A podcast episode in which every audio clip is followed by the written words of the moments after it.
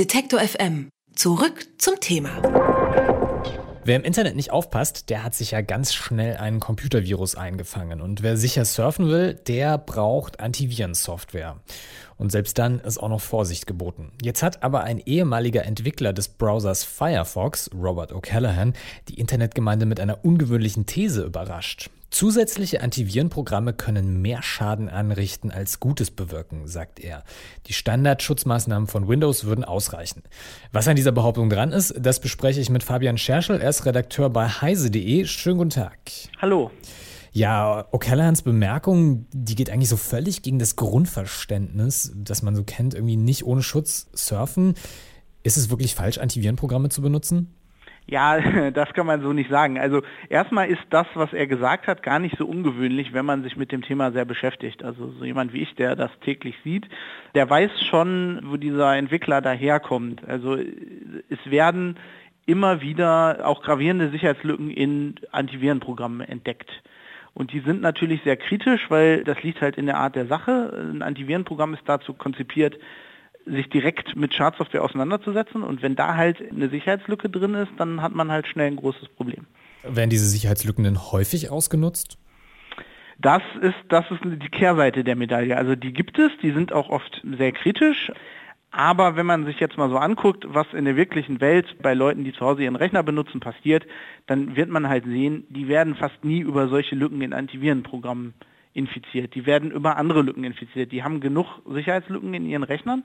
Oft haben die Software, die nicht wirklich auf dem Laufenden gehalten wird. Und das sind halt viel eher Lücken in, sage ich jetzt mal, Java, äh, in Flash oder in Mailprogrammen oder was da so dranhängt. Das sind halt so die Lücken, die eher täglich ausgenutzt werden. Also so ein bisschen die klassischen Lücken, die man auch tatsächlich so aus der Presse kennt. Genau. Jetzt gibt es ja so Antivirensoftware, die man kaufen kann und dann gibt es auch eingebauten Virenschutz bei Windows zum Beispiel. Wo liegt denn da der Unterschied?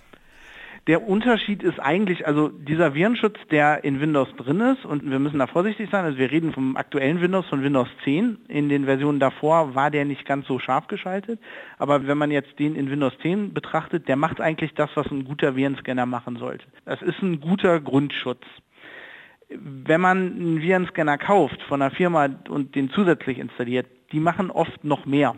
Also die schützen zum Beispiel den Browser besonders, die schalten die Firewall von Windows ein bisschen schärfer und vor allem geben die einen mehr Warnung. Also es gibt Leute, die haben das durchaus gerne, dass sie oft vor Dingen gewarnt werden. Das hat den Nachteil, das sind halt oft Fehlermeldungen, also das ist halt irgendwie ein Fehlalarm, aber man wird dann halt auch im Fall eines Angriffes gewarnt.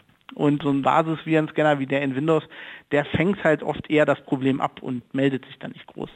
Jetzt benutzen ja manche Leute auch tatsächlich mehr als ein Virenschutzprogramm, mehrere Virenscanner, eben Add-ons für den Browser. Muss man da irgendwas beachten? Können die sich gegenseitig ausschalten? Ja, wenn wir jetzt mal den, der in Windows eingebaut ist, außer Acht lassen, in der Regel sollte man da nur ein Produkt benutzen. Also die kommen sich oft gegenseitig in die Quere. Man muss da überlegen, die laden dann zum Beispiel irgendwie Virensignaturen runter, der eine Virenscanner lädt die runter und der andere denkt dann, das wäre ein Virus und solche Geschichten. Also man sollte da schon nur ein Produkt benutzen und dann halt das benutzen, was halt die Features hat, die man will. Wenn man halt seinen Browser schützen will, sollte man ein Produkt benutzen, was das auch anbietet. Die arbeiten aber alle gut mit dem Microsoft Virenscanner zusammen. Sie wissen halt, dass der in Windows da ist und schalten den bei der Installation dann im Zweifel einfach ab. Jetzt haben wir viel über Microsoft geredet, über Windows gesprochen. Wie, wie ist das denn mit Apple? Auf Macs sieht halt die Bedrohungslage grundsätzlich ein bisschen anders aus. Da fängt man sich in der Regel weniger Viren ein. Das hat eher weniger damit zu tun, dass das Betriebssystem sicherer ist, sondern einfach damit, dass es nicht das große Angriffsziel ist. 90 Prozent aller Computerbenutzer benutzen Windows. Feste Zahlen da zu kriegen ist ein bisschen schwer, aber das ist ungefähr die Größenordnung. Und die sind halt das Ziel. Also Sie müssen sich überlegen, wenn 90 Prozent aller Leute eine Automarke fahren würden würde man sich wahrscheinlich auch darauf konzentrieren, die zu klauen. Wenn man da einmal einen Weg rein hat, dann klaut man halt die und nicht die anderen 10 Prozent. Ist es denn für den Otto-Normalverbraucher sinnvoll, für Virenschutzsoftware Geld auszugeben oder reichen da auch so Gratis-Alternativen oder gar der eingebaute Schutz bei Windows? Also ob der eingebaute Schutz bei Windows reicht, das muss man selber für sich entscheiden. Also wenn man sich eigentlich keine Sorgen machen will und man will nicht darauf achten, was im Netz gefährlich ist, dann sollte man sich wahrscheinlich einen anderen Virenscanner zulegen.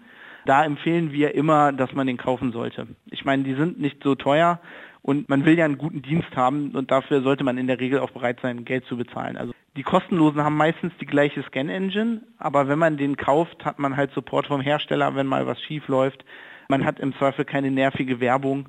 Also wenn man sich überlegt, wofür man so Geld ausgibt, Netflix, Spotify, sowas, dann kann man auch irgendwie 30 Euro im Jahr für einen Virenscanner ausgeben. Damit kann man dann oft schon nicht nur seinen Computer, sondern auch schon sein Handy absichern. Hm. Und dann bitte auch nur einen, habe ich gelernt. Okay, also Antivirenprogramme als Einfallstore in unseren Rechner mh, hm, sollte man jetzt nicht allzu ernst nehmen. Über diese These habe ich gesprochen mit Fabian Scherschel von heise.de. Vielen Dank. Danke Ihnen. Wer unser Angebot voranbringen möchte, hilft uns schon mit dem guten alten Weitersagen. Egal ob im Freundeskreis oder im sozialen Netzwerk Ihrer Wahl. Empfehlen Sie uns gern weiter.